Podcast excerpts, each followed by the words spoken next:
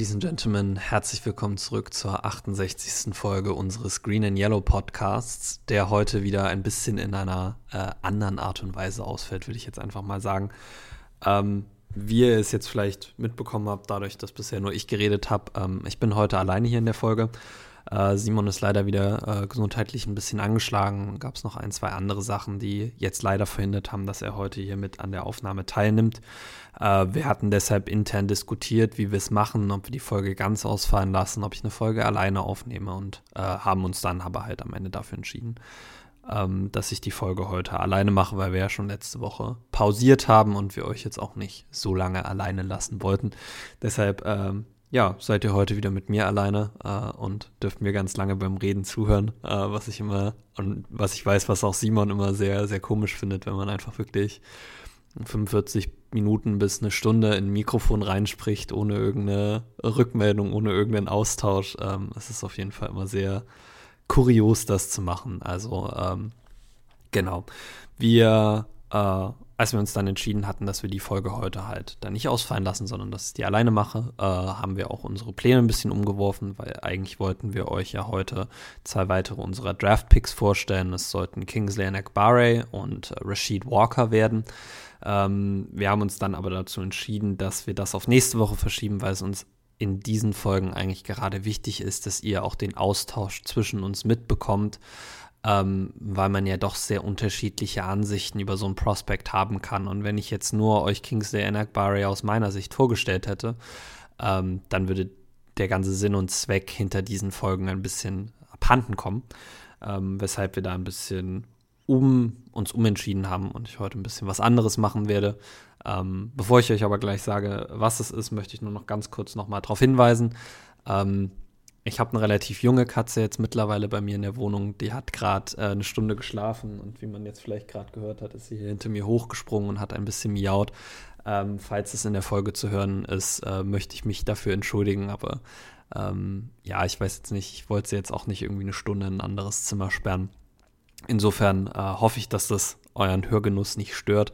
Äh, und falls doch, entschuldige ich mich da natürlich jetzt äh, schon im Vorhinein äh, einmal dafür. Aber kommen wir jetzt erstmal zum, zum grundsätzlichen Content dieser Folge. Ähm, wie ihr sicher mitbekommen habt, äh, in und um die Packers ist jetzt nicht so viel passiert äh, in den letzten äh, zwei Wochen, was man jetzt berichten könnte. Äh, die Voluntary OTAs äh, ja, sind weitergegangen. Äh, ja, wir haben jetzt noch ein paar mehr Trainingstage erlebt. Äh, es gibt eine Liste von Spielern, die äh, bei diesen Voluntary, und das muss man immer sagen, dass die halt freiwillig sind, OTAs nicht anwesend waren. Ähm, ich glaube, am signifikantesten davon ist wahrscheinlich Sammy Watkins und es wurde auch viel im Internet berichtet, dass äh, Matt LeFleur Sammy Watkins da so eine, eine unterschwellige Nachricht geschickt hätte mit seiner Aussage, dass äh, er sich ja freuen würde, wenn alle Veterans da wären. Ähm, ich glaube jetzt nicht, dass das nur auf Sammy Watkins bezogen war, sondern allgemein. Aber ich meine, wenn man, wenn das halt voluntary OTAs sind, Freiwillige, muss man halt damit leben, dass einige Spieler da noch nicht mit anwesend sind, obwohl es natürlich für Sammy Watkins gut wäre, jetzt auch schon ein paar Raps äh, mit den Receivern zu bekommen ähm, und auch schon mal dem Coaching-Staff zu zeigen, äh, in welcher Verfassung er eigentlich ist. Aber äh, nächste Woche gibt es dann Mandatory Minicamps. Äh, da müssen die Spieler also da sein, ansonsten kriegen sie eine Fine. Ähm, da werden wir ihn dann, dann, also sehen, das erste Mal so richtig irgendwie ja auch erleben. Äh, Aaron Rodgers war nicht anwesend, obwohl er gesagt hat, dass er ein paar Tage im Mai da sein will. Ähm, allerdings kann es natürlich auch sein, dass er im Hintergrund einfach mal da war ähm, und sich ein bisschen mit den äh, Mitspielern ausgetauscht hat und jetzt bloß nicht zu diesen Trainingseinheiten erschienen ist. Äh, die beiden anderen Sachen, äh, die ich jetzt im Internet immer mal gelesen habe, äh, worüber sich die Leute ein bisschen oder fraglich gezeigt haben, sind zwei Receiver, die ihre Contracts noch nicht gesigned haben. Ähm, das ist zum einen unser Zweitrunden-Pick Christian Watson und zum anderen Alan Lazar, der seinen Restricted Free Agency Tender noch nicht unterschrieben haben, hat. Ähm, bei Alan Lazar bin ich tatsächlich ein bisschen ratloser, würde ich jetzt mal fast sagen. Also da kann man halt auch nicht wirklich in den Kopf des Spielers reingucken. Er wird nächstes Jahr für die Green Bay Packers auflaufen. Ähm, ich glaube nicht, dass ein Team einen Zweitrunden-Pick für Alan Lazar hergibt. Äh, und selbst dann könnten die Packers, glaube ich, das Angebot noch mit dem Angebot gleichziehen. Ähm, ich kann mir tatsächlich nur vorstellen, dass es hier vielleicht auch schon ein bisschen in die Verhandlungen reingeht, um, um Vertragsverlängerung oder längerfristige Vertragsverlängerung, weil das, glaube ich, auch das letzte Jahr ist, dass er als Restricted Free Agent getendert werden kann. Ähm, und dass solange diese Verhandlungen noch laufen und da noch äh, kein, kein Zwang besteht, diesen Tender zu unterschreiben, das halt noch nicht geschehen ist. Ähm, bei Christian Watson ist die Sache ein bisschen offensichtlicher. Ähm, Christian Watson als Rookie, wisst ihr ja, gibt es unter dem Collective Bargaining Agreement äh, eine festgesetzte Summe, die so ein, die so ein Rookie-Vertrag enthalten wird. Das ist äh, auch für jede Position und äh, jeden Draft-Slot schon extra festgelegt. Ähm, das heißt, über den, über, die große, über den großen ganzen Vertrag wird hier auf jeden Fall nicht mehr diskutiert. Äh, in dem Fall geht es, glaube ich, maximal noch darum, wie viel von diesem Vertrag garantiert wird. Äh, es hängt ein bisschen damit zusammen, dass die äh, Verträge dieses Jahr oder dass größere Anteile dieser Verträge dieses Jahr äh, garantiert wurden. Ich glaube, die Bears äh, hatten den Pick 39 und haben dem 39. Pick, was dann Kyler Gordon gewesen sein müsste, aber kommen wir gleich noch zu, ähm, ich glaube, 15 oder 20 Prozent mehr in Guaranteed Money gegeben, als der 39. Pick im Jahr davor bekommen hat. Äh, und darum wird es auch hier gehen, dass die Packers und, und Christian Watson halt noch darüber verhandeln, wie viel von diesem Vertrag garantiert äh, werden sollte. Aber er nimmt auch schon an den Voluntary Minicamps teil. Also wir laufen hier nicht in, äh, in die Gefahr, dass es irgendwie einen Streik gibt oder so, was auch tatsächlich nach dem neuen Collective Bargaining Agreement quasi ausgeschlossen ist. Aber ähm, auch da möchte ich einfach sagen, es ist nicht wirklich äh, unerwartet, es ist nichts Schlimmes, es ist einfach so. Ähm, und auch da wird der Vertrag auf jeden Fall dann unterzeichnet werden, spätestens wenn es dann äh, um was geht und äh, wenn der Spieler dann auch in, in Preseason-Spielen spielen muss, aber wahrscheinlich auch schon davor. Und genau, ansonsten, ähm, es gibt ein paar Injury-Updates. Ähm, David Bakhtiari nimmt jetzt noch nicht so wirklich teil an diesen Voluntary äh, OTAs, ist allerdings anwesend. Ähm, das hat einfach den Hintergrund, dass Matt LeFleur gesagt hat, in seinem Alter muss er jetzt nicht an diesen Voluntary Minicamps teilnehmen. Äh, und jetzt hier ist es ihn zu einem äh, tatsächlichen Training Camp dann äh, zu voller Stärke zu haben und voller Funktion in seinem Knie. Ein ähm, bisschen Sorgen bereitet mir das persönlich schon noch. Ähm, einfach basierend auf seinem Alter und auf der Historie seiner, seiner vergangenen Saison mit den Wasseransammlungen Ansammlungen im Knie. Ähm, ob sich das doch noch ein bisschen hinziehen könnte, aber das können wir jetzt auch einfach noch nicht zuverlässig sagen. Und dann müssen wir wirklich einfach das Minicamp abwarten, äh, weil das dann wahrscheinlich auch der erste Zeitpunkt ist, an dem sein Knie wieder voll belastet wird. Und auch erst dann kann man wirklich abschätzen, äh, wie weit sich das zieht. Ähm, ansonsten die Spieler, die sich letztes Jahr das Kreuzband gerissen haben, äh, Robert Tonyan, äh, Carlin Hill, Erkin Jenkins, äh, arbeiten alle in der Rehab Group also trainieren in diesen Voluntary Minicamps nicht mit dem tatsächlichen Team, sondern äh, separat von dem. Und ich gehe mal davon aus, dass sich das auch noch ein bisschen durchs Training Camp mitziehen wird. Ähm, aber auch da wird man dann einfach, glaube ich, ein bisschen schauen müssen und sehen müssen. Aber gibt es jetzt noch keinen großen Grund zur Sorge. Und ähm, wie sich ein eventuelles Abwesendsein dieser Spieler äh, auf unser Depth Chart fürs, fürs, fürs äh, Regular Season Opener äh, auswirken wird, ähm, das werden wir dann noch in einer späteren Folge besprechen. Und äh, abschließend noch ein bisschen, ähm, Simon hatte mir das geschickt, es sind jetzt, äh, wahrscheinlich wisst ihr das alle schon, äh, die Tickets für das Packers-Spiel in London kann man jetzt mittlerweile, oder es gibt ein Timetable, äh, also äh, ein Kalenderdatum, was man sich eintragen kann, an dem äh, man dann diese Packers-Tickets kaufen kann. Äh, falls das irgendjemand äh, noch nicht mitbekommen hat, dann, dann googelt einfach mal und falls ihr es nicht findet, dann, dann schreibt uns und dann versuchen wir natürlich auch äh, im Rahmen der Möglichkeiten auf Instagram, äh, also der zeitlichen Möglichkeiten, äh, dieses Bild so vielen Leuten wie möglich teilwerden zu lassen. Äh, Wenn es da sehr viele Anfragen gibt, stellen wir es vielleicht einfach in die Story, aber ähm, das hängt ja natürlich auch wieder dann davon ab, wie viele von euch das tatsächlich brauchen noch. So, und jetzt kommen wir zum eigentlichen Kern dieser Folge. Und ähm, da muss ich ein bisschen vorwegschießen. Wie gesagt, wir hatten das eigentlich anders geplant. Also das, was ich heut, heute jetzt in dieser Folge bringe, ist nicht großartig vorbereitet.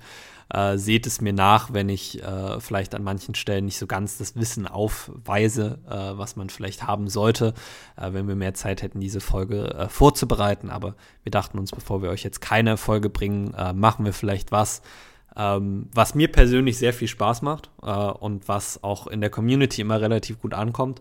Äh, und das ist ein bisschen das Trashing von unseren äh, Divisional Opponents. Ähm, und zwar werden wir uns heute die Draft Classes der anderen äh, drei NFC North Teams anschauen. Ähm, und ich werde auf jeden Pick ein bisschen eingehen und werde ein generelles Fazit geben und werde dann am Ende euch sagen, wer aus meiner Sicht, und das ist das ganz Wichtige, was ihr euch bei dieser Folge im Hinterkopf behalten müsst, das ist alles meine Sicht der Dinge. Wer den besten Draft in unserer Division hatte, abgesehen von uns, weil unseren Draft haben wir ja noch nicht komplett vorgestellt. Da werde ich also, äh, uns werde ich ausnehmen, aber aus den anderen drei Teams, äh, in welcher Reihenfolge ich da die Drafts sehe äh, und wie die Leute sich geschlagen haben. Ähm, wir fangen einfach mal an. Und zwar mit den Detroit Lions. Ähm, die Detroit Lions kommen aus einer Saison, in dem sie zwei Spiele gewonnen haben, ein oder zwei oder vielleicht auch drei. Ich bin mir jetzt gar nicht mehr so sicher. Ich glaube, die haben am Ende der Saison noch mal ein paar Spiele gewonnen. Ähm, aber auf jeden Fall in einer Saison, die sie äh, in der Position gesehen hat, um den, den Second Overall Pick im, im, Draft zu erhalten, was natürlich immer darauf hinweist, dass die Saison jetzt nicht so gut war.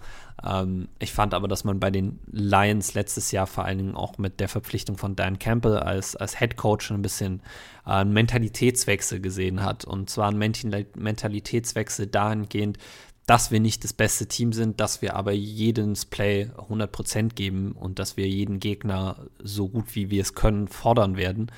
Ähm, und das hat mir tatsächlich in der Saison schon ein bisschen Angst gemacht, weil die Lions waren in den letzten Wochen oder in den letzten Wochen, Gott, in den letzten Jahren immer ein bisschen der Laughing Stock der NFC North. Also äh, äh seitdem Megatron nicht mehr spielt, äh, sage ich jetzt mal, ist das Team konstant eigentlich immer äh, letzter in der Division gewesen äh, und hatte immer starke Probleme, äh, vor allen Dingen sich auch im Draft zu verbessern. Äh, die Lions haben dann äh, letzte Offseason, glaube ich, kurzerhand auch ihren GM mit ausgetauscht und haben diesen, diesen Wechsel in der Mentalität quasi eingeleitet, den man jetzt auch hier in diesem Draft wieder ein bisschen sehen kann.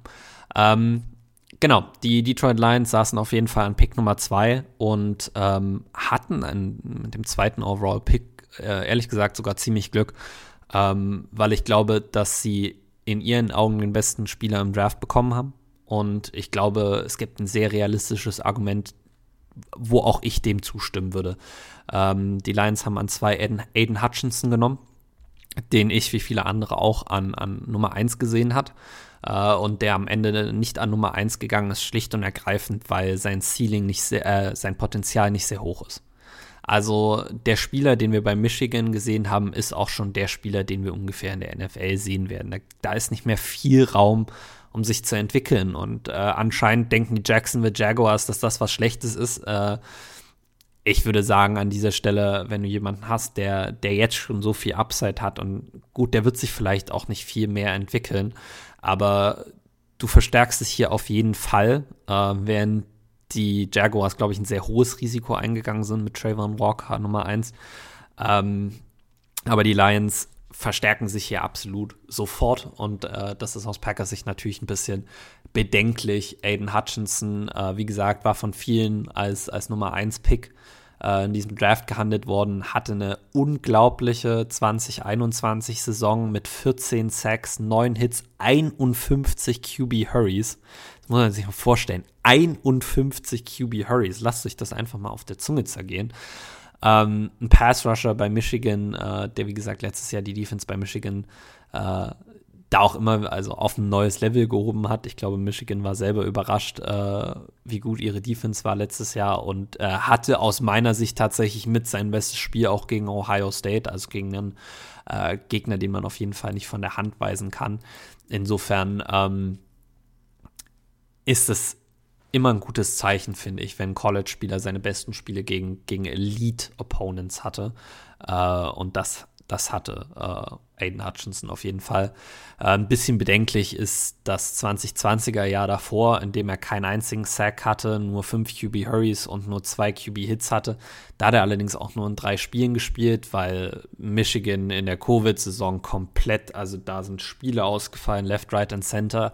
Da gibt es ja auch immer noch diese große äh, Verschwörungstheorie, dass äh, Michigan einen großen Covid-Ausbruch vorgetäuscht hat, um nicht gegen Ohio State zu spielen, weil sie ganz genau wussten, dass sie da wahrscheinlich mit 40 Punkten untergehen. Ähm, aber das sei jetzt mal dahingestellt. Insofern würde ich da nicht zu viel Wert äh, auf diese Saison legen. Und in der 2019er Saison hatte er immerhin auch 6 Sacks und 28 QB Hurries. Also er hat da auf jeden Fall auch schon gezeigt, dass er produktiv sein kann. Ist, er hat die perfekte Größe, äh, um auch diesen Edge Rusher zu spielen. Und natürlich aus Detroit Lions Sicht, äh, du kriegst hier einen Hometown Guy.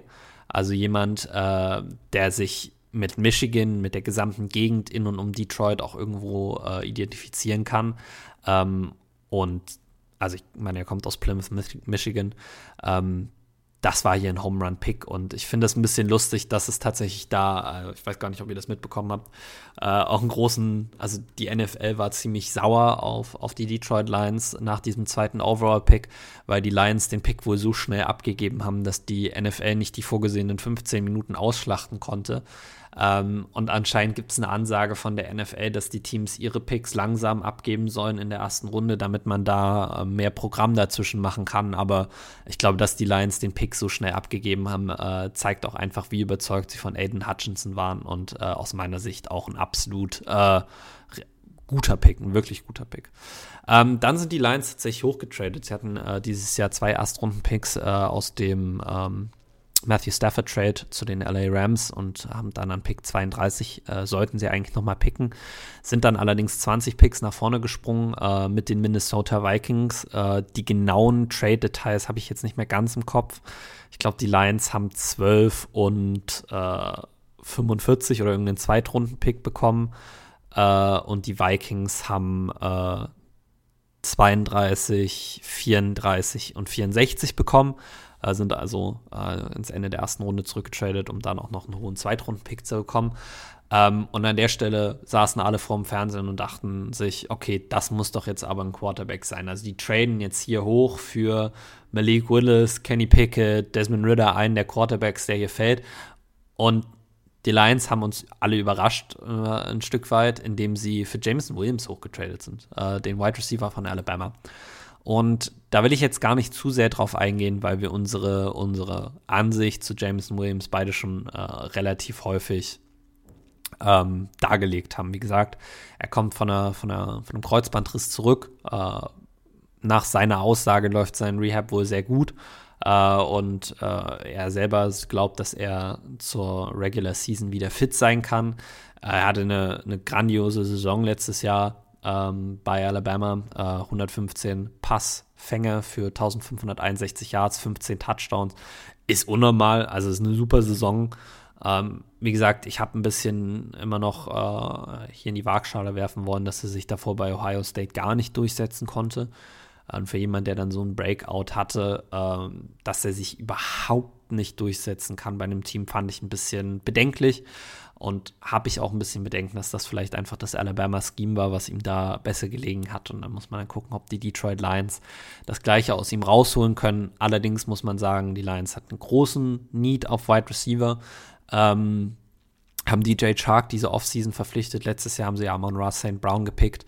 Ähm, aber ihnen fehlte, glaube ich, noch diese absolute Speed-Komponente in ihrer Offense und äh, die haben sie auf jeden Fall mit Jameson Williams auch bekommen. Ähm, und um 20 Plätze nach oben zu traden, auch wenn der Trade für sie wirklich relativ äh, kostengünstig war, äh, musst du dir auch sicher sein, dass der Spieler sich einfach äh, von dieser Verletzung äh, gut wiederholt und dann ordentlich wieder zurückkommt. Und ich glaube, dass die Lions das hier auch getan haben, also sich davon überzeugt haben. Und ähm, auch da wieder äh, ein wirklich guter Pick eigentlich. An Pick 46 haben die Lions sich dann gedacht, was äh, haben wir letztes Jahr ganz schlecht gemacht? und das ist der QB Rush. Ähm, die Lions waren das zweitschlechteste Team in Quarterback Sacks letztes Jahr in der NFL, äh, nur geschlagen von den, von den Jacksonville Jaguars. Ähm, und haben sich gesagt, okay, dann, dann nehmen wir halt noch jemand, der irgendwo ein bisschen ein Pass Rush Specialist ist. Ähm, und das ist Josh Pascal gewesen an, an Pick 46. Ähm, ist vielleicht ein bisschen hoch für ihn. Also Pick 46 fand ich fast ein bisschen rich. Äh, ich hätte ihn dann eher so dritte Runde, also Ende zweite Runde, dritte Runde gesehen. Ähm, einfach nur basierend darauf, dass bei ihm ein bisschen die Frage besteht, welche Position er denn spielen kann. Also, ähm, wenn man sich Josh Pascal anguckt, er ist 6 Fuß 4, 268 Pfund schwer, Ähm, hat letztes Jahr tatsächlich noch mit 10 Pfund mehr gespielt, also 278 Pfund. Ähm, man findet immer ein bisschen unterschiedliche Meinungen zu ihm. Äh, NFL.com hat ihn tatsächlich als Defensive Tackle gelistet. Äh, PFF listet ihn als Edge Rusher. Ähm, ich glaube, seine Rolle wird als 3-4 Defensive End sein und dann vielleicht als Pass Rushing Defensive Tackle. Ähm, was natürlich auch äh, irgendwo ein Need ist für die Lions, aber mal ehrlich sein, für die Lions war fast alles ein Need. Ähm, die Lions haben sich gesagt, wir haben jemanden, der gegen den Pass super effektiv sein kann und gegen den Lauf auch adäquat sein kann in Aiden Hutchinson. Dann holen wir uns jetzt jemanden, der ein Beast ist gegen den Lauf. Äh, er hat eine 90.2 Run Defense Grade von PFF bekommen. Ähm, und halt jemand, der dann auch bei diesem dritten Versuch den, den, den Quarterback unter Druck setzen kann. Er hatte letztes Jahr sechs Sacks, vier Quarterback-Hits, auch 28 QB-Hurries gehabt äh, und spielt einfach mit einer unglaublichen Athletik ähm, und könnte da natürlich auch eine Gefahr werden äh, für, für unsere Interior Defensive Line, je nachdem, wer dann da starten wird. Äh, allerdings glaube ich tatsächlich auch, dass wir die Athleten haben, um mit Josh Pascal mithalten zu können. Sein bestes Spiel letztes Jahr war gegen Florida. Ähm, was jetzt nicht ihr bester Opponent war, aber sein 81er Grade gegen, gegen Georgia lässt sich auf jeden Fall oder sollte sich auf jeden Fall auch sehen lassen. Ähm, also an dieser Stelle auch wieder ein Pick, bei dem ich sagen würde, äh, die Lions haben einen Need erkannt ähm, und haben sich entschieden, diesen sofort anzugehen. Also die ersten drei Spieler, je nachdem natürlich, wie Jameson Williams Kreuzband aussieht, sind alles drei Day-One-Starter eigentlich für die Lions. Und das ist wirklich wichtig, dass man da am, am ersten, am zweiten Tag des Drafts wirklich mit Startern auch irgendwo rauskommt. Und aus meiner Sicht haben sie das auch mit ihrem, mit ihrem Drittrunden-Pick dann gemacht äh, mit Illinois Safety Kirby Joseph, äh, den ich vielleicht tatsächlich ein bisschen höher vielleicht gesehen hätte. Aber ich glaube, da ist die schlechte 2019er Saison ein bisschen das gewesen, was ihn äh, zurückgehalten hat oder von manchen Draftboards ein bisschen runtergehalten hat. Äh, letztes Jahr hatte Kirby Joseph auf jeden Fall ein 90er,4 PFF-Rating. Ähm, 46 Tackles gehabt, äh, auch eine Reihe von Interceptions. Äh, ich, das steht jetzt hier tatsächlich gerade nicht. Ich habe es ein bisschen, ähm, ich glaube, es waren vier oder sechs Interceptions, von denen er auch mindestens zwei für Touchdowns zurückgetragen hat. Ähm, er ist einfach, er ist ein Ballhawk fünf Pässe, fünf Interceptions hat er tatsächlich gefangen. Ähm, er ist ein Ballhawk, der in dieser Mitte vom Feld äh, wirklich leben kann und von Sideline zu Sideline spielen kann. Ähm, ich glaube auch hier wieder äh, die Lions, ich bin mir nicht ganz sicher, wen die Lions auf Safety haben. Ich glaube, es waren Tracy Walker und noch irgendeinen anderen Spieler, aber äh, dieser, dieser klassische Playmaker in der Secondary hat ihm noch ein bisschen gefehlt. Ähm, es könnte natürlich sein, dass das ein Spieler äh, ist wie ihr letztjähriger Erstrunden-Pick oder vor zwei Jahren der Cornerback von Ohio State, dessen Namen mir gerade nicht einfällt. Äh, ihr werdet jetzt sicher alle eure Devices anschreien, auf denen ihr das hört. Äh, mir fällt es tatsächlich gerade nicht ein. Er hat sich auf jeden Fall letztes Jahr die Achillessehne gerissen ähm, und war dementsprechend äh, nicht so effektiv, wie er es wahrscheinlich sein könnte. Ähm, und dann haben sie noch äh, den, den Cornerback von Notre Dame, glaube ich, geholt, der aber auch da wieder nicht wirklich dieser Playmaker und dieser Turnover-Maker sein kann, den, von dem ich glaube, dass Kirby Joseph das sein könnte. Ähm, also muss man sagen, an den ersten beiden Tagen äh, haben die Lions aus meiner Sicht hier vier Starter genommen, was eigentlich ganz, ganz gut aussieht für sie. Ähm, an Pick 177 äh, haben die Lions dann tatsächlich James Mitchell geholt, äh, ein Tight End von Virginia Tech, ähm, der sich tatsächlich letztes Jahr auch das Kreuzband gerissen hat. Ähm, ich weiß nicht so viel äh, über James Mitchell, aber wenn ich mir hier seine, seine letzte Saison anschaue, dann hat er äh, fünf Bälle gefangen äh, für 42 Yards und ein Touchdown. Äh, hat allerdings auch nur zwei Spiele gespielt, wie gesagt, wegen dem Kreuzbandriss. In dem Jahr davor hat er 24 Passempfänge für 415 Yards gehabt, vier Touchdowns. Also er ist eher ein Receiving Tight End. Ähm, und eher weniger ein Blocking Tight End. Den Pick verstehe ich dann jetzt nicht so ganz. Also die Lions haben mit TJ Hawkinson äh, schon einen Tight End, der wirklich eigentlich sein, sein Geld dadurch verdienen wird, dass er vor Dingen gegen den Pass sehr effektiv sein kann. Natürlich ist er auch ein sehr guter Blocker, aber wenn du einen Titan an Nummer 9 im Draft auswählst, wie es die Lions mit TJ Hawkinson gemacht haben, dann willst du den eigentlich auch wegen seiner Receiving Upside draften.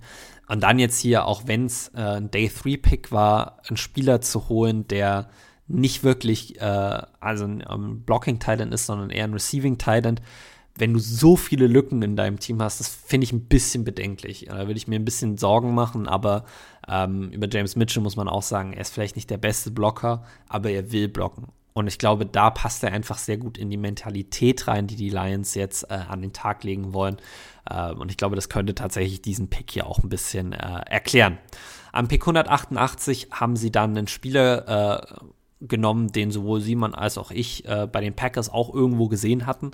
Ähm, das ist Linebacker Malcolm Rodriguez äh, von Oklahoma State, der im Draft vor allen Dingen so weit gefallen ist, ähm, weil er nicht der Größte ist. Äh, Malcolm Rodriguez ist nur 5 Fuß 11 groß, hat bei wiegt zwar 232 Pfund, was eigentlich relativ äh, in Ordnung ist für einen Linebacker, ähm, aber die Größe wird bedenklich sein in der NFL, weil er halt auch nicht das athletische Talent hat, was zum Beispiel ein Roquan Smith hat. Ähm, was nicht bedeutet, dass Malcolm Rodriguez, äh, Rodriguez athletisch äh, überhaupt nicht äh, nichts aufs Feld bringt. Also ist auf jeden Fall ein Linebacker, der auch covern kann. Äh, PFF hat ihm eine 84,5 Coverage Grade gegeben. Ähm, er hat letztes Jahr nicht einen Touchdown erlaubt, hat eine Interception gefangen.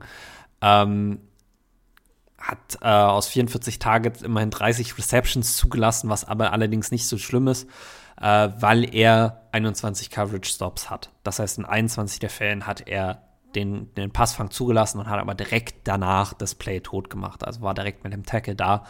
Ähm, und wenn man sich, wenn man bedenkt, dass er jetzt hier an 188, es muss glaube ich ein Fünftrunden-Pick sein, ähm, relativ wenig Verlust ist, wenn er in der NFL nicht klarkommt und relativ hoher Upside ist, wenn er in der NFL klarkommt, äh, war das hier auf jeden Fall äh, ein sehr, sehr guter Pick weil äh, was den Lions auch gefehlt hat, vor allen Dingen in ihrem Linebacking-Core, ist, ist ein athletischer Aufbau-Linebacker, der auch irgendwo ein bisschen ähm, gegen Slot-Receiver und gegen Titans covern kann. Ähm, und ich glaube, dass sie das hier mit, mit Malcolm Rodriguez gefunden haben, weil ich persönlich auch immer äh, ein Verfechter der Theorie bin, dass die Größe von einem Spieler nichts wirklich darüber aussagt, ob dieser Spieler in der NFL erfolgreich sein kann, weil es, es kommt einfach auf den Spieler drauf an und äh, wie sehr der Spieler das will. Äh, wenn er das wirklich möchte, dann, dann wird er da auch einen Weg finden, äh, irgendwie zu contributen. An Pick 270 haben die äh, Detroit Lions dann einen ähm, HBCU-Spieler äh, gepickt, einen Spieler von einem Historically Black College, ähm, nämlich aus Jackson State, und zwar ist es Edge Rusher James Houston, ähm, bei dem ich auch ganz ehrlich zugeben muss, dass ich äh, nicht wirklich viel über ihn weiß. Ähm, es ist wieder ein Edge Rusher. Ähm, die Lions brauchten auf jeden Fall äh, Edge Rusher. Ähm, ich sehe ein bisschen, dass er vielleicht auch als Off, als Linebacker, als Outside Linebacker in der NFL spielen wird, äh, wo ein bisschen Coverage Ability hat. Ähm, aber einfach sehr raw ist, also wenig Spielverständnis hat, ähm, einfach sehr viel, ich sag's jetzt mal ganz salopp, frei nach Schnauze spielt. Ähm, und ich glaube, das ist so ein bisschen ein Pick, bei dem James Campbell sich gesagt hat, wir nehmen hier einen, der einfach dieses Feuer hat und zum einen in den Special Teams äh, relevant sein kann und äh, der das Feuer teilt, was ich als Head Coach auch vermitteln möchte. Ähm, und auch so wäre insofern wieder, glaube ich, ein ganz guter Pick äh, für den Locker Room. Ähm, und dann äh, in mit ihrem letzten Pick äh, an 237 haben sie dann Cornerback Chase Lucas genommen von Arizona State. Und ich bin tatsächlich noch alt genug, um mich daran zu erinnern, dass Chase Lucas letztes Jahr tatsächlich äh, Second Round, Third Round äh, äh, Hype bekommen hat. Hatte eine sehr gute 2020er Saison, allerdings auch nur in vier gespielten Spielen.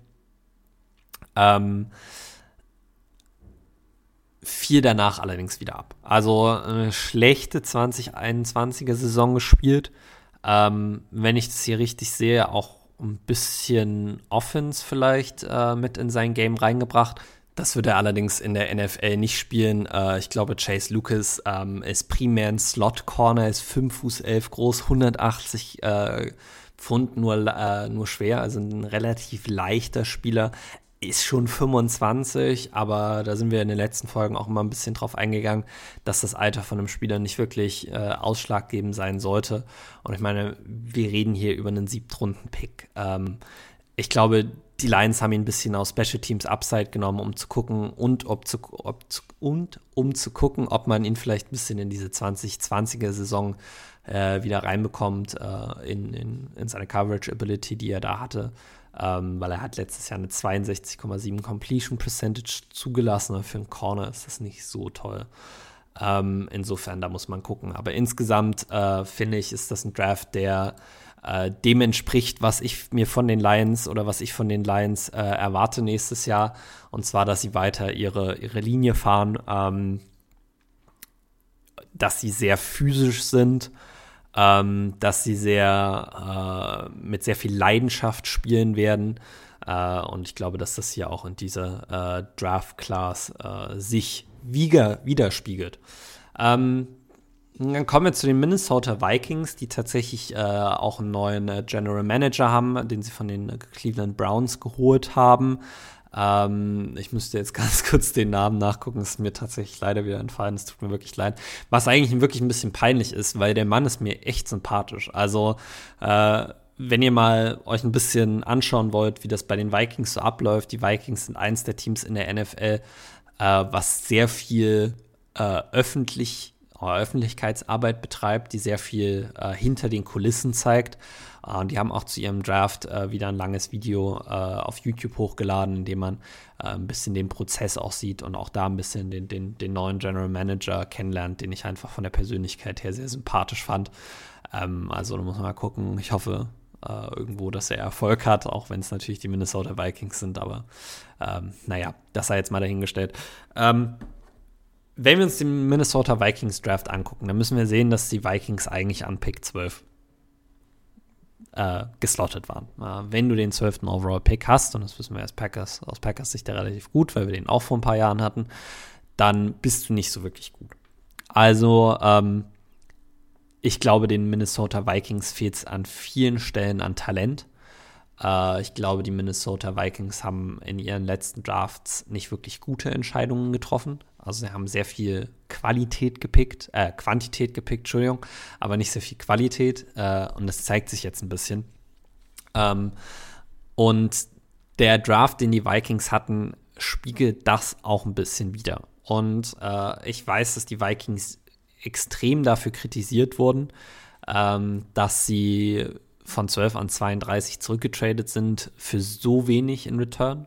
Ähm, und ich glaube aber, und nachdem ich das Video von dem Draft geschaut habe, auch, dass äh, der neue General Manager der Minnesota Vikings äh, ein bisschen meine Ansicht teilt, äh, was diesen Draft angeht. Und zwar, dass es sehr wenig Top-Talent gab äh, und sehr viel Talent am Ende der ersten Runde, irgendwo in der zweiten Runde. Ähm, und ich glaube, die Minnesota Vikings saßen an 12 und haben auf ihr Draftboard geschaut und haben sich gesagt, okay, es gibt jetzt ja eigentlich nicht wirklich einen Spieler, den wir mit dem 12. Pick auswählen wollen. Also niemand, der für uns wirklich den Wert des 12. Overall Picks äh, widerspiegelt. Und ähm, ich bin mir auch ziemlich sicher, dass die anderen Teams das wussten in der NFL. Ich habe in dem Video gesehen, dass die Vikings sehr viel rumtelefoniert hatten, sehr gerne aus diesem 12. Overall-Pick raustraden wollten. Äh, das spricht sich natürlich rum und das hat einfach die Verhandlungsposition der Detroit Lions deutlich verbessert, weil sie einfach sagen konnten, ja, hier habt ihr euer Angebot, es gibt euch das, was ihr wollt, mehr Picks äh, am Ende der ersten Runde, Anfang der zweiten Runde. Ähm, aber dafür wollen wir auch wirklich guten Wert. Und ähm, wie gesagt, wenn man sich jetzt nur den, den Trade mit all seinen einzelnen Komponenten anschaut, kann man ja auf jeden Fall sagen, dass die Detroit Lions Ding gewonnen haben. Ich glaube aber, dass der Trade besonders äh, die, die Philosophie des Vikings Draftes zeig, äh, gezeigt hat und gezeigt hat, dass äh, der neue General Manager, wenn er eine Meinung von der Draft Class hat, auch äh, sich an die hält und nicht einfach nur äh, Spieler nimmt, um Spieler zu nehmen, wenn sie in hohen Positionen kommen. Auf jeden Fall sind sie an 32 zurückgetradet äh, und haben äh, Louis Sean äh, genommen, den Safety von Georgia. Das an dieser Stelle natürlich schade, dass Simon nicht da ist, weil ich weiß, dass Simon ein sehr großer Verfechter von Louis Sean war. Ähm, und wenn man sich äh, den Spieler als Ganzes anguckt, äh, muss man sagen, ähm, er, ist, er ist ein sehr, sehr solider Safety. Ähm, PFF hat hier tatsächlich als äh, Pro-Comparison Adrian Amos gehabt und ähm, das kann ich auch irgendwo unterstützen. Es ist einfach ein, ein Safety, der äh, vielleicht über 15 Jahre in der NFL starten wird, der sowohl gegen den Lauf effektiv sein kann, der sowohl gegen den Pass effektiv sein kann. Ähm, es ist wirklich ein Spieler, der das Potenzial hat, von seinem ersten Spiel an Starter zu sein und diese Position auch nie zu verlieren.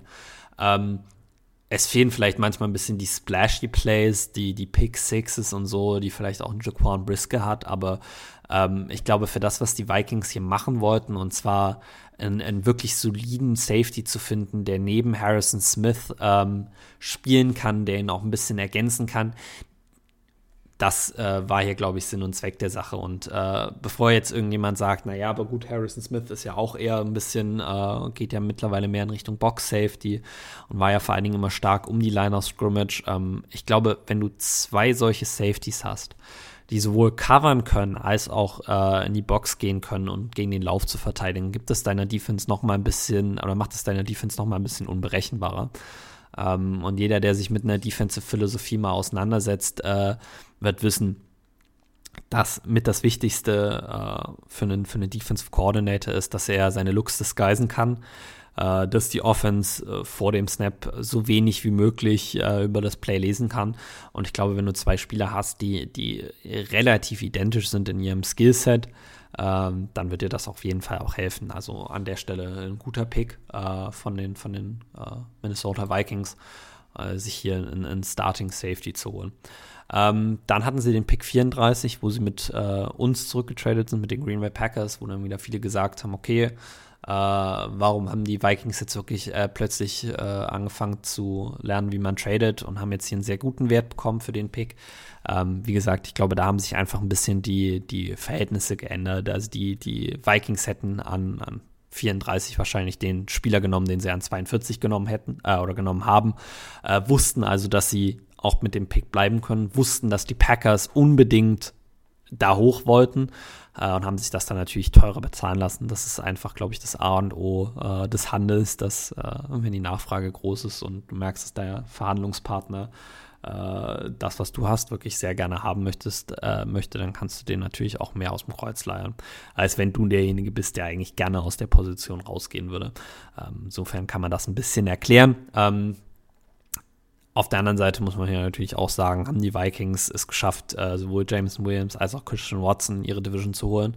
Ähm, und ich glaube, die, die, die Vikings sind sich dessen bewusst und deshalb haben sie an Pick 42 äh, Adrian, äh, Andrew Booth, jetzt sage ich schon Adrian, äh, Andrew Booth, den Cornerback von Clemson genommen, äh, der auch ein bisschen First-Round-Hype hatte. Ähm, ich fand es tatsächlich lustig, habe auch letztes Jahr zugegebenermaßen nicht sehr viel Clemson gesehen, weil das konnte man sich letztes Jahr wirklich nicht antun. Ähm, aber er war mir davor nicht, nicht, nicht so wirklich ein Begriff. Ähm, hat von PFF vor allen Dingen eine sehr gute Coverage Grade bekommen. Ähm, hatte zwei Dropped Interceptions letztes Jahr, was allerdings bedeutet, dass er da in einer guten Position war. Ähm, hat aber auch drei Picks gefangen. Ähm, insofern hat ein 70er Passer-Rating erlaubt, was äh, deutlich höher war als seine 2020er-Saison. Aber war, glaube ich, äh, all around ein, ein, besserer Spieler letztes Jahr, als er das ein Jahr davor gemacht hat.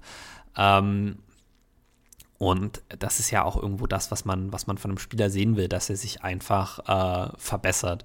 Äh, er hat sehr gutes Footwork. Ähm, du hast mit ihm die Möglichkeit, ihm sowohl im Slot als auch Outside spielen zu lassen, äh, was sehr positiv ist, äh, auch wenn er äh, noch ein bisschen besser im Tackling werden muss. Also das ist ein bisschen was, ähm, woran er arbeiten muss. Und die andere Sache, die mich bei ihm noch ein bisschen stutzig gemacht hat, ähm, war, dass er auch nur ein Jahr als Fulltime-Starter gespielt hat. Aber ähm, das hat nichts zu bedeuten. Am Ende hat Quay Walker das auch und bei ihm fand ich das jetzt nicht so das Problem, aber äh, der Unterschied ist, dass Quay Walker aus einer Defense kommt mit sehr viel Talent, wo das halt einfach relativ häufig der Fall ist, während Clemson Cornerbacks in den letzten Jahren nicht so gut war, dass man sagen kann, okay, der muss da jetzt hier lange hinter anderen Spielern warten, äh, bis er dann mal seine, seine Chance bekommen hat.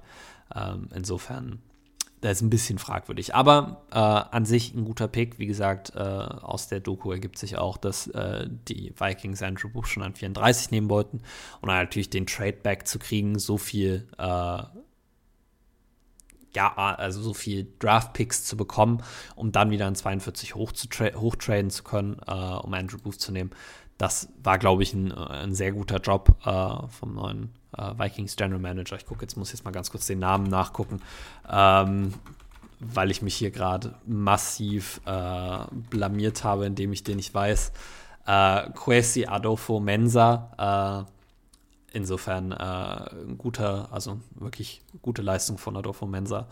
Ähm, hier das Board zu navigaten. Ähm, an Pick 59, den anderen Pick, den sie von uns bekommen haben, haben die Minnesota Vikings dann auch wirklich mal eine Position addressed, bei der ich auch sagen würde, da hatten sie einen großen Need.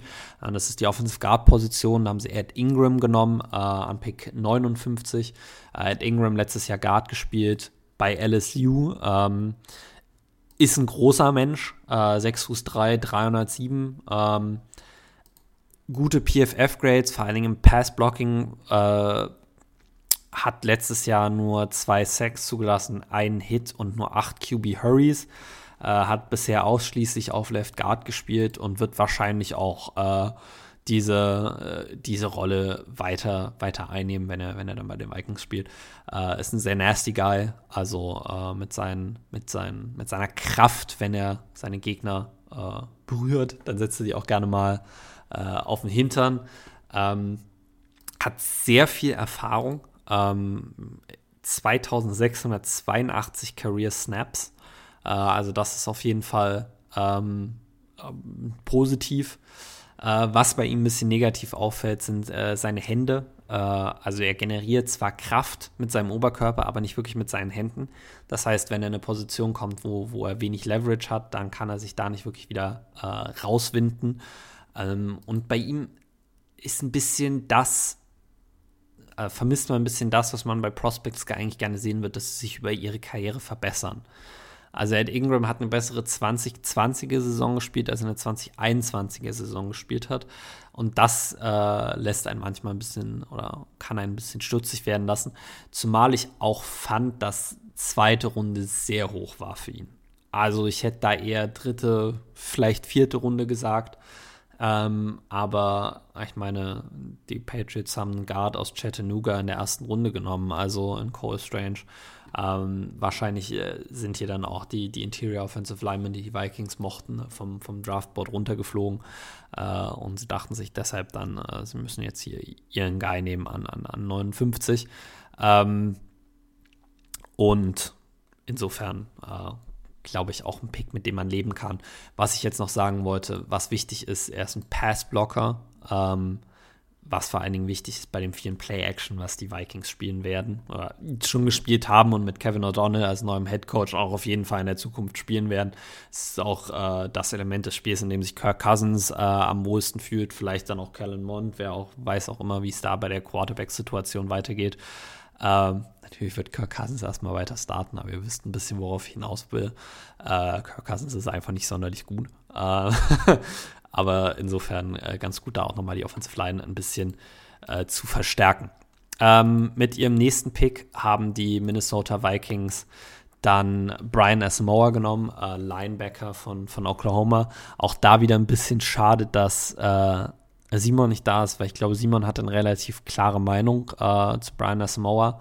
Ähm, ich bin mir aber nicht mehr ganz sicher, ob ich ihn mochte oder nicht mochte. Äh, das ist mir jetzt tatsächlich ein, ein bisschen entfallen.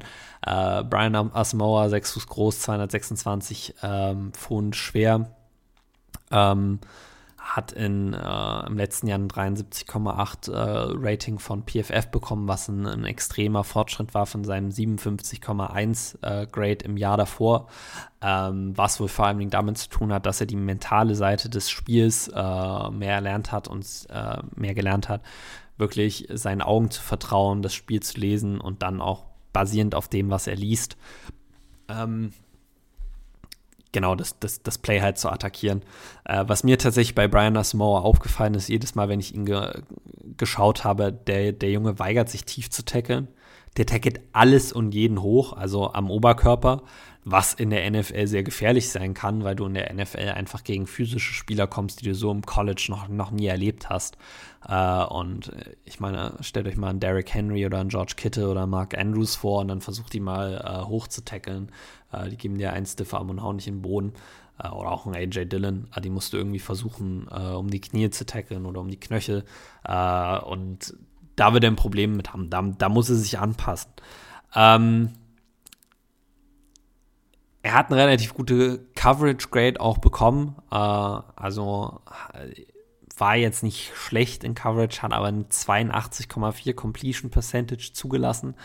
Äh, aber auch da, äh, wie vorhin schon mal gesagt, sehr viele Coverage Stops, äh, wie bei Malcolm Rodriguez. Also sehr viele Bälle, die gegen ihn gefangen wurden und die er dann aber sofort getackelt hat. Ähm, Insofern ist es, glaube ich, ein Spieler, der auch in gewisser Weise in Coverage mithalten kann, aber jetzt nicht unbedingt ein Coverage-Linebacker ist, aber der auf jeden Fall eine, eine Aggressivität und eine, eine Willing, also eine Tackle-Willingness mitbringt, äh, die die Vikings in ihrer Defense brauchen und äh, die neben äh, Michael Kendricks, ich hoffe, das ist jetzt ja Michael Kendricks, äh, glaube ich, eine ganz gute äh, ja, ein ganz gutes äh, Kompliment zu dem ist, was, was, was Michael Kendricks bringt. Ähm, an Pick 118 haben sie dann äh, Akayaleb, äh, Akayaleb äh, Evans, den Cornerback von Missouri genommen, bei dem ich ganz ehrlich meine Hände hochhalten muss und sagen muss, ich weiß nicht wirklich was über ihn als Cornerback. Ich kann da jetzt auch nur sagen, was, äh, was PFF äh, mir jetzt hier sagt. Äh, letztes Jahr fünf Touchdowns zugelassen, eine Interception gefangen hat eine 75,5 äh, Grade von, von, von PFF bekommen.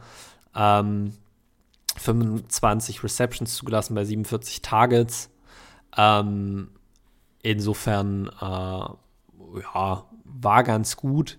Äh, anscheinend auch eine sehr gute Run-Defense-Grade mit, mit 75, äh, nur eine 53,2 zugelassene Completion Percentage. Also wenn du ungefähr 50 Prozent deiner Pässe nicht zulässt, ist eigentlich jetzt gar nicht so schlecht. Äh, zumal das äh, an Pick äh, 118, ein Viertrunden-Pick, äh, kann man das auf jeden Fall auch mal machen. Er hatte sein bestes Spiel letztes Jahr gegen Vanderbilt, äh, mit sein schlechtes, schlechtestes Spiel tatsächlich gegen Georgia, was ein bisschen bedenklich ist. Also das eine, na gut, mit Texas AM, wo er jetzt allerdings auch nicht so gut gespielt hat, die eine wirklich starke Offense, die dir entgegensteht, da hat er nicht so gut gespielt. Ähm, aber wenn man einfach generell mal über die Minnesota Vikings äh, redet, dann, dann hatten sie auf jeden Fall einen riesen Need auf Cornerback, äh, den sie ja auch wieder versucht haben dann zu adressen. Äh, der Name ist, glaube ich, einer, den Aaron Rodgers sich aufgeschrieben hat. Äh, sollte der irgendwie starten oder gegen uns spielen, dann äh, glaube ich, dass Aaron Rodgers den auch testen wird, zusammen mit Andrew Booth. Ähm, und ich finde es aber interessant zu sehen, äh, wie die Teams in unserer Division sich wirklich auch auf ihr Defensive Backfield fokussieren, um diesen Passing Attack zu, äh, zu stoppen, den sie am Ende zwei, zweimal im Jahr gegen sich haben. Äh, mit Aaron Rodgers und, und den Packers Wide Receiver und wie auch immer, äh, wie auch immer man jetzt äh, glauben möchte, wie gut die sind. An 165 haben die Minnesota Vikings dann einen Spieler aus Minnesota genommen, vom, vom Minnesota University, nämlich Defensive End Azizi äh, Otto Miwo. Ach Gott, also meine Aussprache heute lässt ein bisschen zu wünschen übrig. Auch über den Spieler weiß ich tatsächlich jetzt nicht so viel. Äh, hat ein relativ gutes 79,4 Grade letztes Jahr von, von, von PFF gehabt. Äh, letztes Jahr zwei Sacks, 9 Hits, 20 QB Hurries. Ähm, 6 Fuß 6 groß, 282 Pfund schwer, also ein 3-4 Defensive End oder ein 4-3 Defensive Tackle. Also ein eher ein Interior Defensive Lineman, was für die, für die äh, Vikings auch äh, Need war. Eine 84,3 Run Defense Grade, was auch wieder dafür spricht, dass die Vikings äh, hier jetzt auch ein bisschen was dem, dem, dem Lauf entgegen, äh, entgegensetzen wollten. Äh, und dann trotzdem noch 20 Hurries zu haben, äh, obwohl du jetzt dann eher aus so einer äh, Interior-Position eigentlich oder eher für so eine Interior-Position geeignet bist, äh, ist eigentlich ganz, ganz, oder sollte ein bisschen hoffnungsvoll stimmen äh, aus Vikings Sicht. Ich sehe tatsächlich, dass er 400 Snaps letztes Jahr Outside Tackle gespielt hat. Das heißt, als klassischer Edge Rusher und das auf 282 Pfund. Also das ist, das ist schon stark. Ähm, und dann trotzdem noch so äh, Zahlen hinzulegen, wenn du eigentlich nur gegen Offensive Tackle spielst. Äh, ist eigentlich sehr positiv. Wenn ich mir seine äh, Game Grades anschaue, dann spielt er auch sehr konstant. Also ein bestes Spiel mit, gegen Indiana. Äh, aber sein schlechtestes Spiel war tatsächlich gegen Nebraska, aber war jetzt auch nicht so viel schlechter als seine anderen Spiele. Auch äh, hier muss man also wieder sagen, ähm, 165 nimmst du einen Spieler, der deine Rotation verstärken äh, wird und das glaube ich, dass sie hier gemacht haben. Äh, mit ihrem nächsten Pick haben sie dann tatsächlich Ty Chandler genommen, äh, Running Back von North Carolina, der letztes Jahr einen 85,9 Grade von PFF bekommen hat, über 1000 Yards gerusht ist, 13 Touchdowns hatte und dazu noch ein paar Receiving Yards gesammelt hat. Ähm, den ich allerdings eher als One-Cut-Guy sehe in, in, in der NFL. Also als Spieler, der äh, nicht wirklich ein Receiving Back ist, sondern jemand, den du reinwirfst und dem du sagst, mach so viel wenig Moves wie möglich, sondern äh, versuch einfach das Loch zu finden und downfield zu rennen. Ähm, hatte letztes Jahr eine 87,8 Rushing Grade, 82,4 Zone Grade. Äh, erkennt die Gaps relativ gut, hat ein eigentlich ein relativ gutes Elusiveness Rating bekommen. Äh, deshalb sage ich One-Cut-Guy, äh, weil wenn du so elusive bist, dann tendieren die Spieler immer dazu, äh, zu glauben, dass sie sehr viele Moves machen können. Äh, was ich allerdings von ihm bisher gesehen habe, ist, dass er nicht die besten Moves hat, sondern wirklich sehr viel Speed hat. Ähm, und da muss man sich ein bisschen abgewöhnen, ähm, dass man hier versucht, irgendwie mit Juke-Move, Spin-Move um die Gegenspieler herumzukommen, sondern einfach die Yards nimmt, die man kriegen kann. Äh, und da sein Tempo einsetzt. Ist ein bisschen älter, 24, wie gesagt, das äh, sehe ich jetzt hier nicht so als das größte Problem. Ähm, hatte seine schlechtesten Spiele tatsächlich gegen drei gute Opponents in Texas AM, Georgia und Florida. 2018er Florida, muss man da dazu sagen. Ähm, insofern, du nimmst ihn wirklich, weil er sehr viel Tempo hat und hoffst, dass das Tempo sich in die NFL umsetzt. Ähm, ich bin ein bisschen überrascht, weil ich dachte, dass die Vikings eigentlich ein sehr gutes Backfield haben äh, mit äh, Madison und, und Devin Cook. Uh, aber Running Backs kannst du nie genug haben. Und dann jemand, der so einen Speed bringt, der hilft dir dann auch in den, in den uh, Special Teams.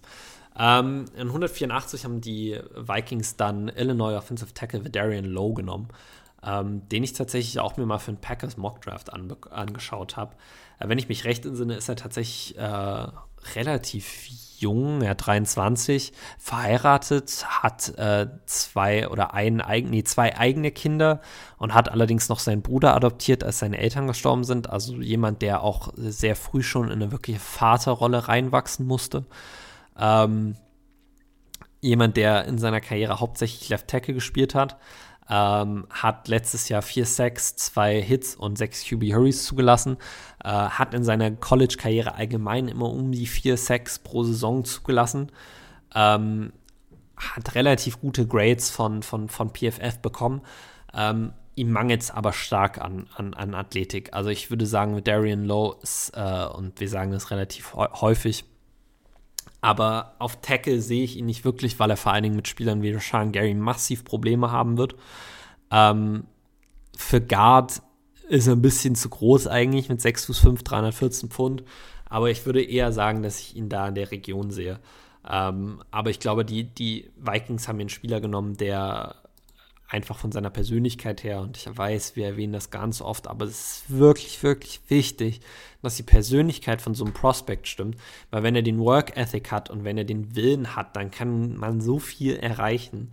Uh, und ich glaube, die, die Vikings haben hier ein bisschen auf diese Upside gebankt uh, und haben hier Vidarian Low genommen. Ähm, an 191 haben sie dann uh, einen weiteren Spieler bekommen, der einfach wirklich für sein Tempo bekannt ist, und das ist Michigan State Wide Receiver Jalen Naylor.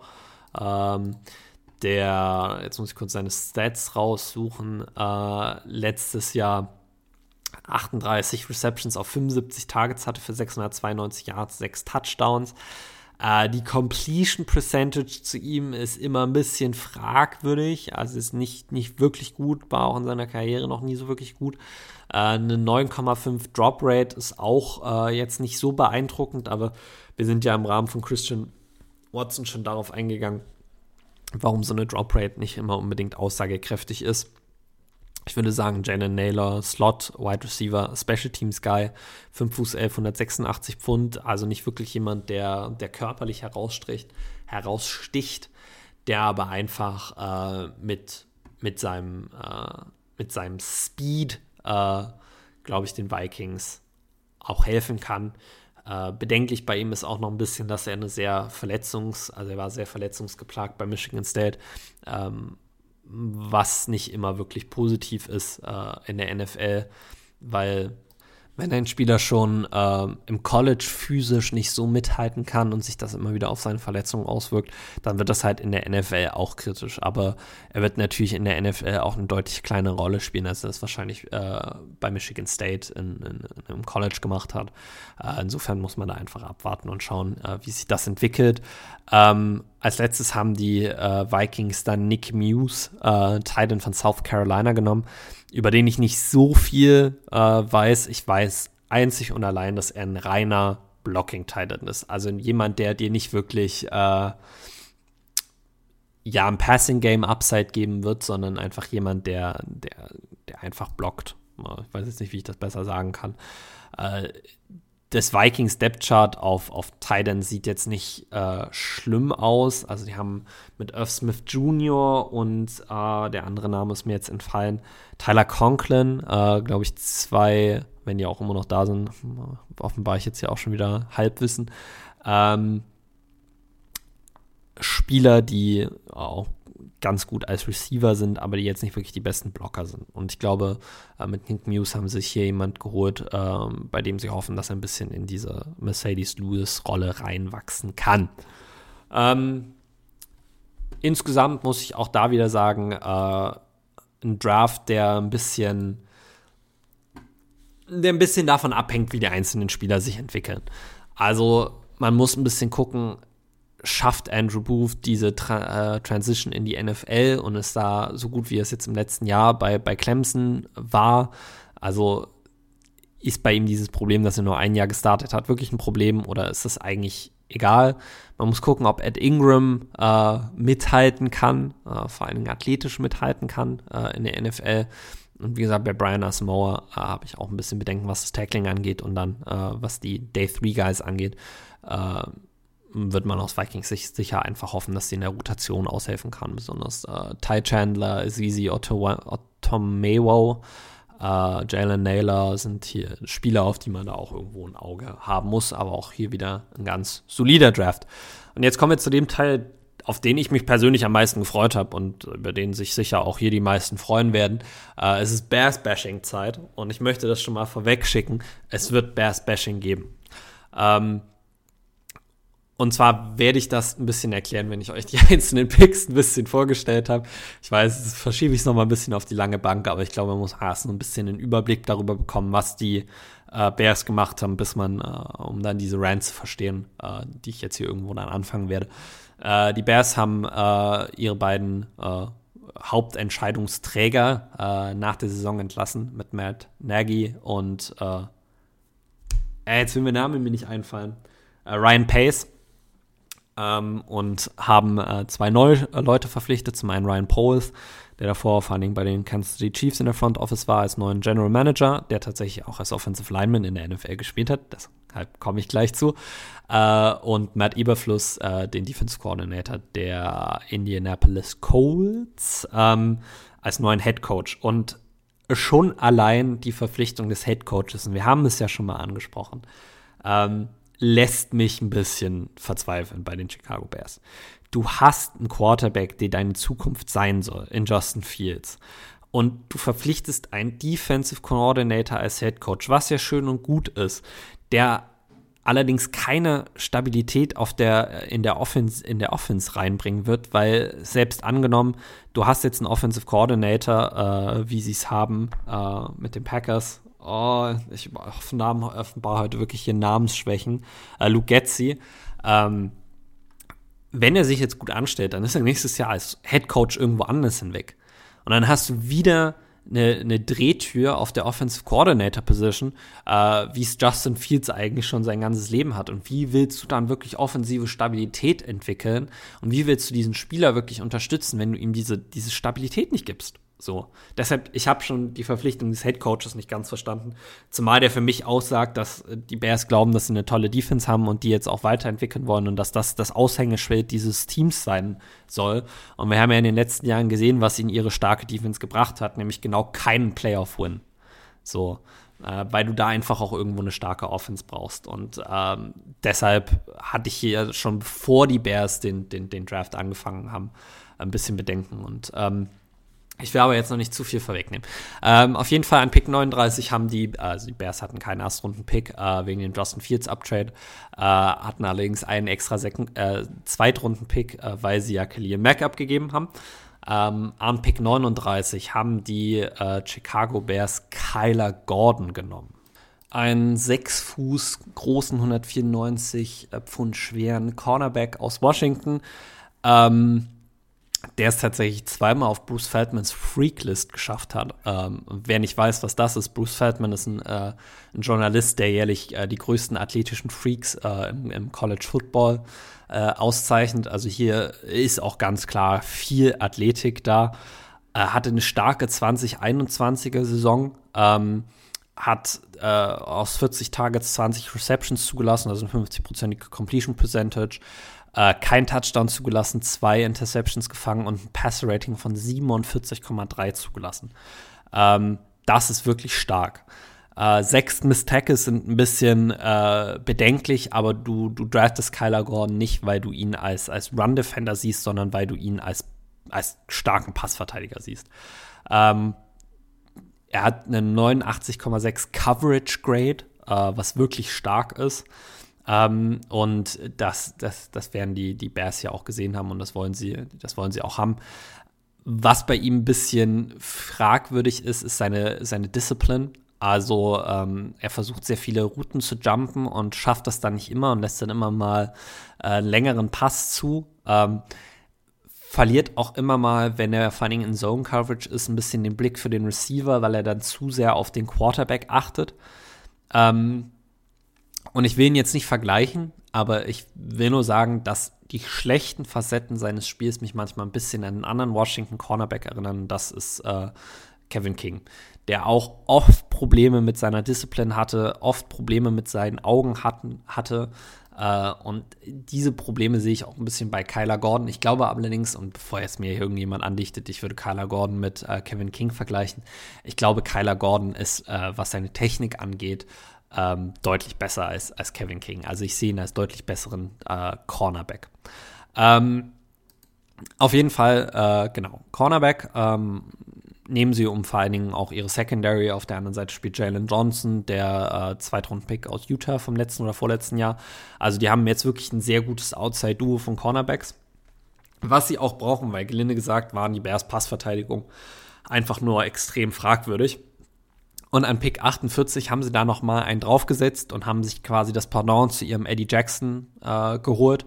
Äh, und das ist Jaquan Brisker gewesen. Ähm, ich muss auch hier nicht mehr zu sehr drauf eingehen, weil auch Jaquan Brisker haben wir schon mehr als genug äh, ja, über Jaquan Brisker haben wir schon mehr als genug erzählt. Äh, jeder, der unseren Podcast gehört hat, weiß, wie sehr ich ihn auch mochte. Ähm, ich finde es ein bisschen schade, dass er zu den Bears gegangen ist, äh, aber auf der anderen Seite ist das natürlich auch in Ordnung. Ähm, und man hatte manchmal ein bisschen das Gefühl, dass äh, Jaquan Brisker vielleicht Box Safety sein könnte in der NFL. Seine, seine Hauptstärke liegt ja allerdings gegen den Pass. Also vor allen Dingen seine Short Area Quickness, seine, seine Fähigkeit, Turnover zu kreieren, sind Sachen, die, die für mich herausgestochen, äh, die bei, für mich herausgestochen sind ähm, auf dem Tape. Ich mag den Spieler also und trotzdem mag ich den Pick nicht. Und ich, ich kann euch auch erklären, warum ich den Pick nicht wirklich mag. Jaquan Brisker hat eine 89,5 Coverage Grade. Das ist genau das, was ich meine. Es ist eine sehr gute Coverage eine 67,4 Run Defense Grade, was schon so ein bisschen fragwürdig ist. Also da, da fangen schon irgendwie die ersten, die ersten Warnlampen aufzublinken. Und dann sieht man, dass er letztes Jahr 10 Miss Tackles hatte. Und das, nachdem er 2020 nur ein Miss Tackle hatte. Und im Jahr davor acht Miss Tackles. Das heißt, er hat sich verbessert und hat dann wieder einen Schritt zurückgenommen, was sein Tackling angeht. Und ich glaube, daher kommt auch seine Run-Defense-Grade. Und ich glaube, das ist alles ein bisschen Ausdruck, dass er gegen den Lauf sehr viel auf seine Athletik vertraut und sehr viel versucht, das, das Splashy Play zu machen, das Tackle for Loss zu kriegen und dann manchmal schlecht Tackling äh, Angles nimmt. So, warum mag ich den Pick jetzt an sich, also nicht, obwohl ich den Spieler eigentlich total mag? Und zwar Jaquan Brisker, und wenn man jetzt die beiden ehemaligen, oder einer ist noch aktuell und einer ist ehemalig, also wenn man Eddie Jackson auf der einen Seite nimmt, der, der absolut gegen den Pass seine Stärken hat und gegen den Lauf eigentlich nicht wirklich zu gebrauchen ist, und einen Adrian Amos, den die Bears damals haben gehen lassen und den sie jetzt versuchen mit Jaquan Brisker zu ersetzen, der sowohl gegen den Pass solide ist, aber auch gegen den Lauf einfach sehr solide, wie in Louis Sean zum Beispiel, ähm, muss man sagen, ist Jaquan Brisker eher auf der Seite von Eddie Jackson. So. Und wenn du jetzt ein Safety draftest, um das Pendant zu Eddie Jackson zu sein, finde ich es fragwürdig, dass du jemanden nimmst, der eigentlich fast genau das gleiche macht wie Eddie Jackson. So, der seine Stärken in der gleichen, in den gleichen Gegenden hat wie Eddie Jackson. Du hast jetzt also eigentlich zwei Safeties, die wirklich gut sind gegen den Pass.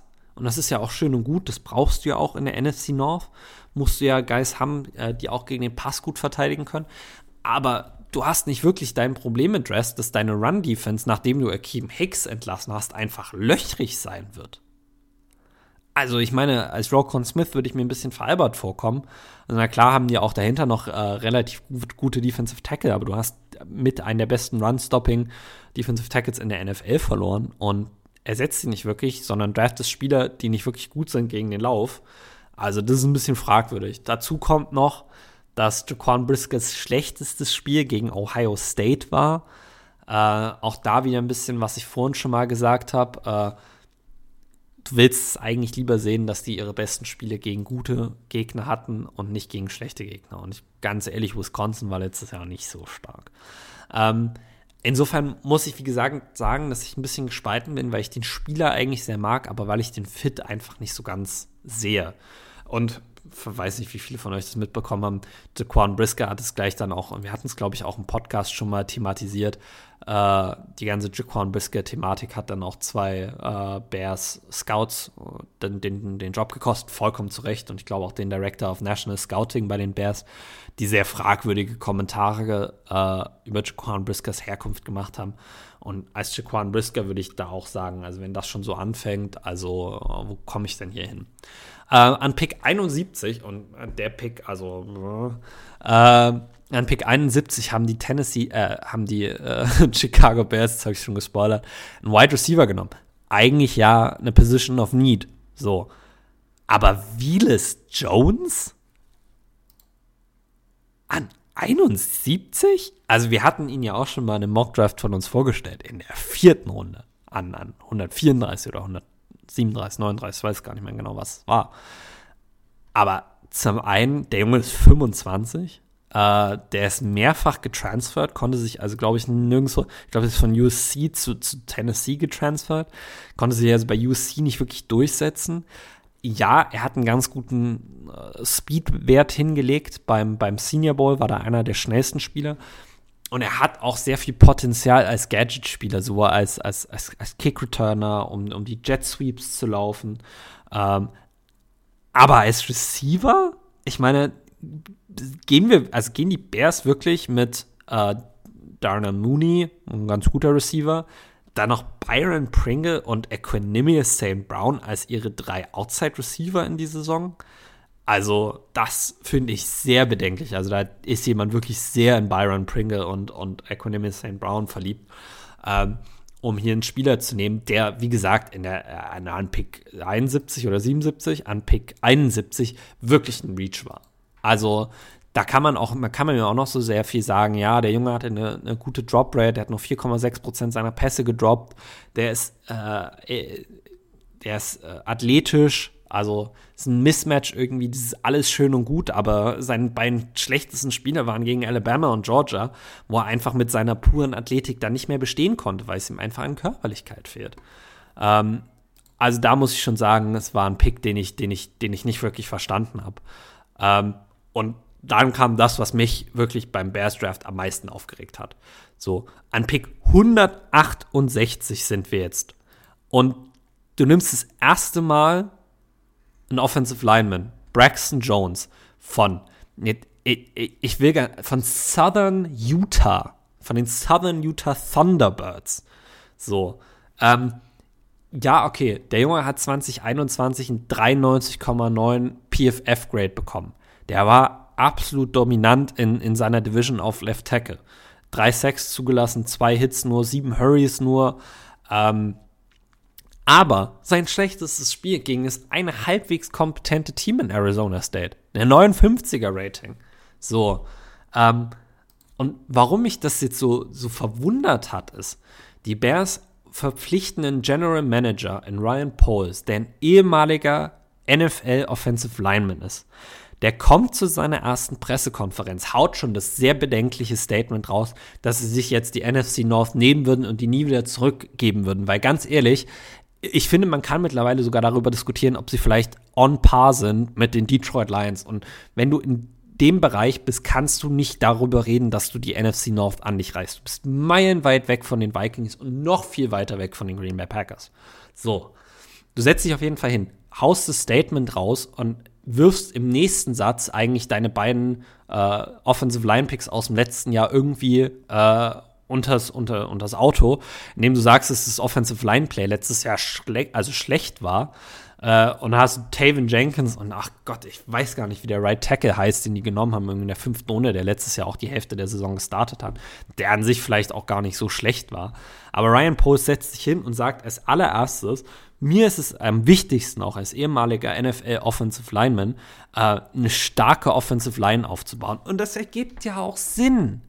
Du hast mit Justin Fields einen Quarterback, der vor allen Dingen gegen Pressure schlecht ist. Der, wenn er Pressure bekommt, einfach anfängt loszulaufen. Und der sich dann in, in, in Gefilde von einem Cam Newton begibt, was Hits äh, taken angeht. Ähm, oder Andrew Luck, wo man sagt, wie lange hält sein Körper das überhaupt durch? Äh, setz dich hin und du analysierst es eigentlich so gut. Und dann verpflichtest du in der Free Agency Lucas Patrick als deinen besten Offensive Lineman. Äh, don't get me wrong, Lucas Patrick, ein guter Spieler eigentlich. Aber ist er wirklich ein Upgrade über einen James Daniels, den sie haben gehen lassen zu den Pittsburgh Steelers? Ich glaube es ganz ehrlich nicht. Und dann pickst du an 168 das erste Mal einen Offensive Lineman.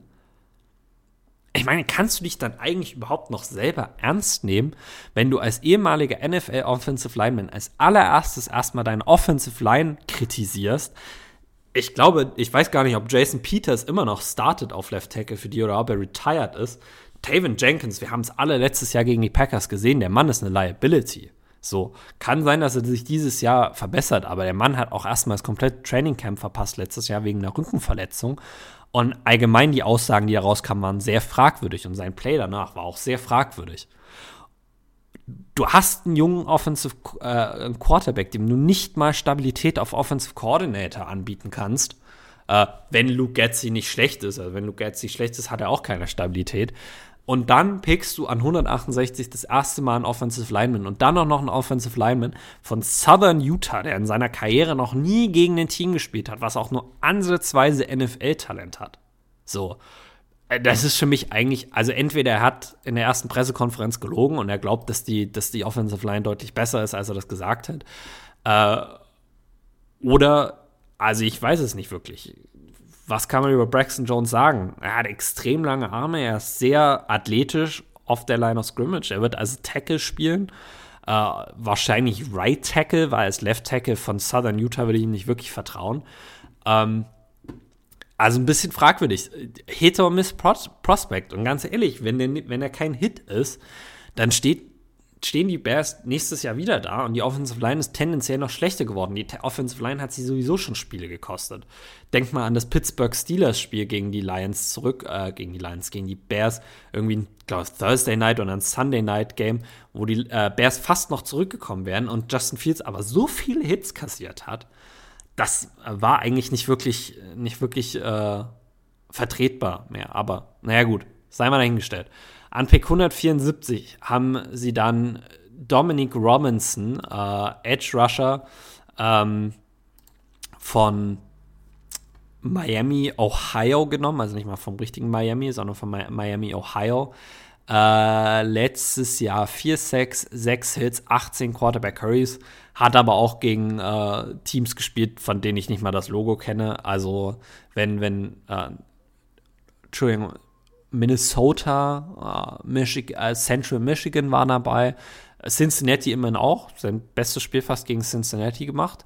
Äh, 69er Career Pass Rush Grade. Äh, hat im Jahr davor noch zwei Sacks und zwei Hurries gehabt. Also auch ein Spieler, der nicht wirklich äh, jetzt direkt in die, in die, in die Starting-Lineup schaffen wird. Die, die, die Bears haben relativ gute Pass-Rusher. Äh, Robert Quinn und dann hatten die noch letztes Jahr einen Spieler, der eine Breakout-Season hatte, einen Rookie, der irgendwie dann besser war, als man, als man dachte. Mir ist, ach, oh, ich hab's heute echt mit Namen. Äh, ich glaube, Dominic Robinson ist hier für die Rotation vorgesehen und, und, und mehr auch nicht. Aber der Pass Rush der Lions muss ich, äh, der, der Bears muss sich nächstes Jahr auch erstmal beweisen, nachdem sie Khalil Mack abgegeben haben. Äh, 186, congratulations Ryan Post, du hast einen weiteren Offensive Lineman genommen, Zach Thomas von San Diego State. Ähm, auch hier wieder, also mal ein Offensive Lineman, der ein bisschen äh, gegen bessere Competition gespielt hat, äh, wollten wir auch nicht haben, weil da wäre ja zu viel äh, Floor da und zu wenig äh, Potenzial wahrscheinlich. Also wir draften ja wahrscheinlich gerne Potenzial. Äh, letztes Jahr drei Sacks zugelassen, zwei Hits, acht Hurries. Auch da wieder ganz gut, würde ich jetzt mal sagen. Aber meine, wenn du gegen Teams wie äh, Arizona, Fresno State, Hawaii, äh, Las Vegas, Utah State, äh, University of Texas San Antonio spielst, äh, will ich das auch irgendwie erwarten, wenn du dann äh, im NFL-Draft gehst. Ähm, er hat in seiner gesamten Football-Karriere schon auf allen Positionen in der Offensive Line gespielt, hat im College äh, hauptsächlich Tackle gespielt, 2021 komplett auf Left Tackle, 2020 und 2019 auf Right Tackle. Ähm, auch hier wieder, wie gesagt, du draftest Upside. Vielleicht ist er eher, äh, ich habe gelesen, er ist vielleicht eher ein Guard in der NFL als ein Tackle.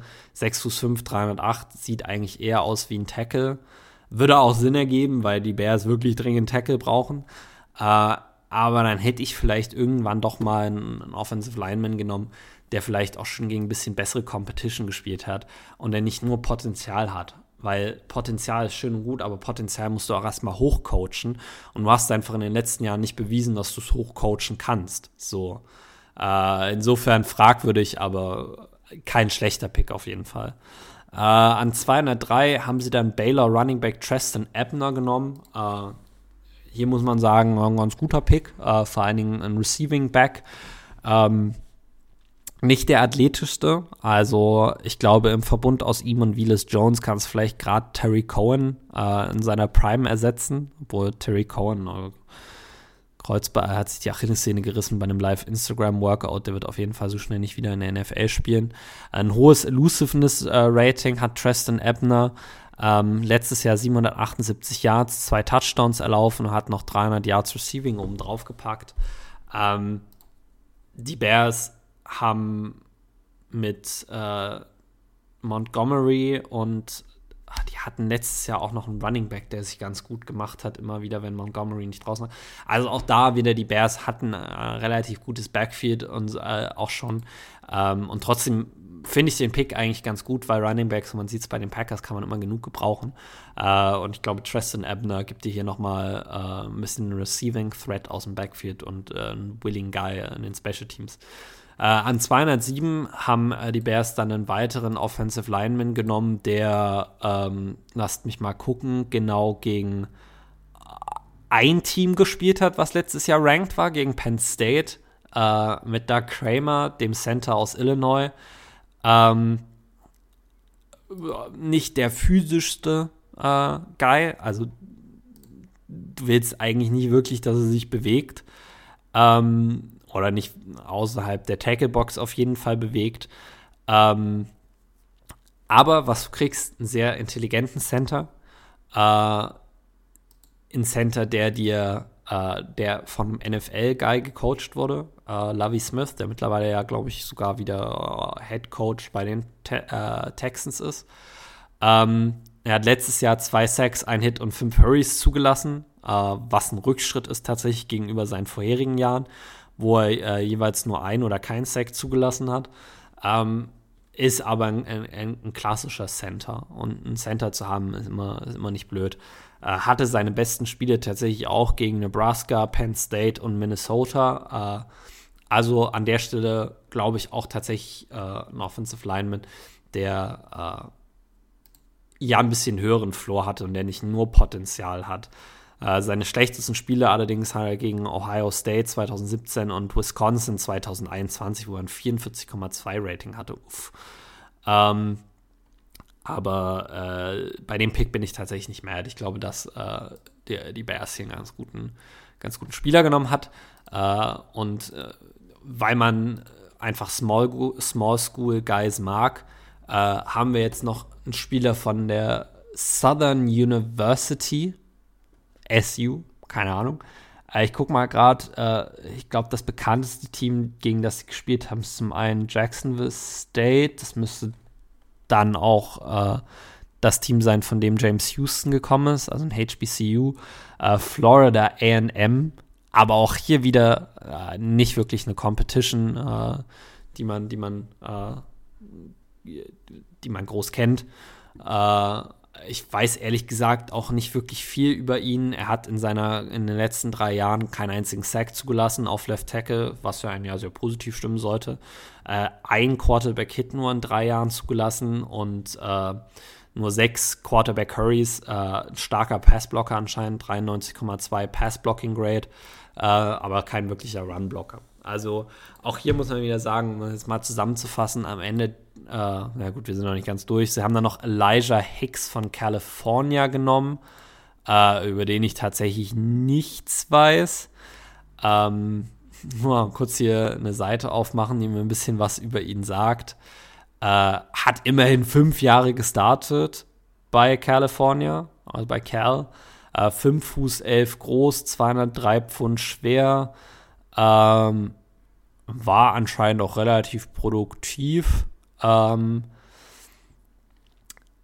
ist aber eher ein Spieler, der keine wirklich Position hat, sondern einfach ein bisschen was von allem gespielt hat. Nicht wirklich ein athletischer äh, Spieler, keine wirklichen Coverage-Abilities, aber jemand, den du als, als, als Allzweckwaffe einsetzen kannst, vor allen Dingen für die Special Teams und äh, das ist ja immer nicht so schlimm. Äh, und dann haben sie noch Trenton Gill genommen, den Panther von NC State, nachdem sie in der Free Agency schon einen Panther verpflichtet hat, haben, aber da will man jetzt mal nicht sagen, weil aus Packer Sicht man weiß, äh, wie wichtig ein guter Panther ist. Ähm, ja, äh, was ich jetzt hier so lese, Net Punting Average von 41,5 im College. Das ist nicht gut. Ähm, puntet oft out of bounds. Äh, keine wirkliche Hangtime, also eher ein unterdurchschnittlicher Panther, aber es sei mal dahingestellt. Ähm, um das Ganze jetzt zusammenzufassen. Die Bears draften am Ende vier Offensive Linemen. Braxton Jones, Zach Thomas, äh, Jatiri Carter, die alle drei Tackle-Upside haben. Wo man aber sagen muss, wer ist der letzte Small School Tackle, der euch so einfällt? Also, man kann jetzt Billy Turner da rauswerfen, der bei, bei North Dakota State gespielt hat. Ich würde aber sagen, dass alle Teams, äh, die jetzt hier genannt wurden, äh, schlechter sind als North Dakota State. Äh, deutlich schlechter als North Dakota State. Ähm, du hast also nicht wirklich einen Spieler gedraftet, der Erfahrung hat oder der dir Day One helfen wird. Das heißt, zumindest fürs nächste Jahr wird die Bears Offensive Line nicht besser sein als im Jahr davor. So, es ist ein weiteres Jahr, wo man sagen muss, ist jetzt natürlich nur eine Prediction, ich kann es jetzt nicht mit Sicherheit sagen, äh, in der Justin Fields sich wieder nicht verbessern kann, weil er einfach keine Zeit hat, den Ball zu werfen. So. Äh, es kann sein, dass Justin Fields an sich einen Schritt nach vorne macht, aber wenn ich mir den Draft angucke als Justin Fields, denke ich mir, okay, Allen Robinson ist gegangen. Habt ihr Allen Robinson ersetzt? Nein. So, Byron Pringle war durchschnittlich bei den, bei den Chiefs. Economy St. Brown war hauptsächlich verletzt. Natürlich Potenzial nach oben, war immer da bei ihm, aber er kann halt nicht gesund bleiben. Willis Jones, ganz große Fragezeichen auf 71. Also nimm Sean Ryan, den die Packers irgendwie 19 Picks später genommen haben. Und du hättest zumindest einen Spieler, der Day One starten kann für dich, ob das jetzt Guard oder Tackle ist. Nimm einen Zach Tom, den die Packers an 137, 139 genommen haben. Und du hättest immer noch einen Spieler, der eher starten kann als Braxton Jones oder Zach Thomas oder Tyree Carter. So. Und ich muss sagen, es hat mich einfach, also als Bears-Fan, ich wäre absolut frustriert darin und man sieht das auch auf Twitter. Also je mehr äh, Bears-Fans sich mit den Packers beschäftigen und versuchen an den Packers-Draft-Picks irgendwas zu kritisieren, desto höher ist die Wahrscheinlichkeit, dass ihre eigenen Draft-Picks sie sehr enttäuscht haben. Und glaubt mir, es, war sehr enttäuschend für Bears-Fans. Ähm, muss ich sagen, also Ryan Poles, ich verstehe die Strategie nicht ganz. Es kann sein, dass wir in drei Jahren auf, die, auf, auf diese Draft-Class zurückkommen und er hat drei Starter für die Offensive Line gedraftet, weil er sich da einfach sehr gut auskennt und weil er wirklich ein Auge hatte für Spieler, die sich entwickeln lassen. Aber was ich jetzt hier so Face Value sehe, sind Spieler, die, die im, im, im College sehr gute Passblocker waren, nicht sehr gute Runblocker. Äh, und es tut mir leid, also das Pass-Blocking, was die in der, also die Pass-Rusher, die die in der NFL gegen sich sehen werden, sind allesamt ein komplett anderes Kaliber als das, was die im College hatten. Keiner von denen hat, glaube ich, jemals gegen einen First-Round Potenzial, äh, First-Round-Player im College gespielt. Und in der NFL, gut, du kommst auch nicht jeden Tag gegen First-Round äh, auf äh, Pass-Rusher, aber selbst die Guys, die in der dritten, vierten Runde gekommen, äh, genommen werden, haben deutlich höheres Potenzial und waren deutlich besser im College als, als die Spieler. Also äh, aus meiner Sicht ist es ein großes Gamble, äh, was diesen unglaublichen Spruch nicht rechtfertigt, dass sie irgendwie ähm, die NFC North an sich reichen, reißen und sie nie wieder zurückgeben. Also ich glaube, das war das, was mich mit am meisten aufgeregt hat. Ähm, aber am Ende des Tages äh, muss man aus Packers Sicht sagen, freut mich. Das ist doch schön. Sollen sie doch äh, zwei Starter für ihre Secondary äh, holen. Äh, die durchaus Potenzial hat, sehr gut zu sein nächstes Jahr. Aber ich meine, sie spielen auch gegen Aaron Rodgers. Also Aaron Rodgers nimmt auch sowas auseinander. Der Pass Rush hat sich, glaube ich, tendenziell eher verschlechtert ohne Khalil Mack. Das Running Game sollte gegen sie jetzt einfacher sein, wo Akeem Hicks weg ist. Also äh, ich muss sagen, die Bears, finde ich, haben sich aus meiner Sicht ganz klar verschlechtert. Und als Packers-Fan freut mich das unglaublich. So, um das jetzt abzuschließen, wie würde ich äh, die, die, äh, die Drafts ranken? Also ich würde sagen, den besten Draft äh, hatten auf jeden Fall die Detroit Lions. Da kann man auch keine, äh, keine andere Aussage treffen. Äh, den zweitbesten Draft hatten die, die Minnesota Vikings. Ähm, und den schlechtesten Draft hatten, hatten die Chicago Bears. Und ich will ganz ehrlich sein, wenn ich jetzt einen Quick Division Outlook geben muss, äh, ich sehe die Packers an 1 in der Division, ich sehe die Vikings an 2 in der Division, obwohl sie, ich glaube, dass sie die Playoffs verpassen. Ich sehe die Lions an 3 in der Division, einfach weil sie das Feuer haben, was Chicago fehlt. Und ich sehe Chicago an vierter Stelle in der Division.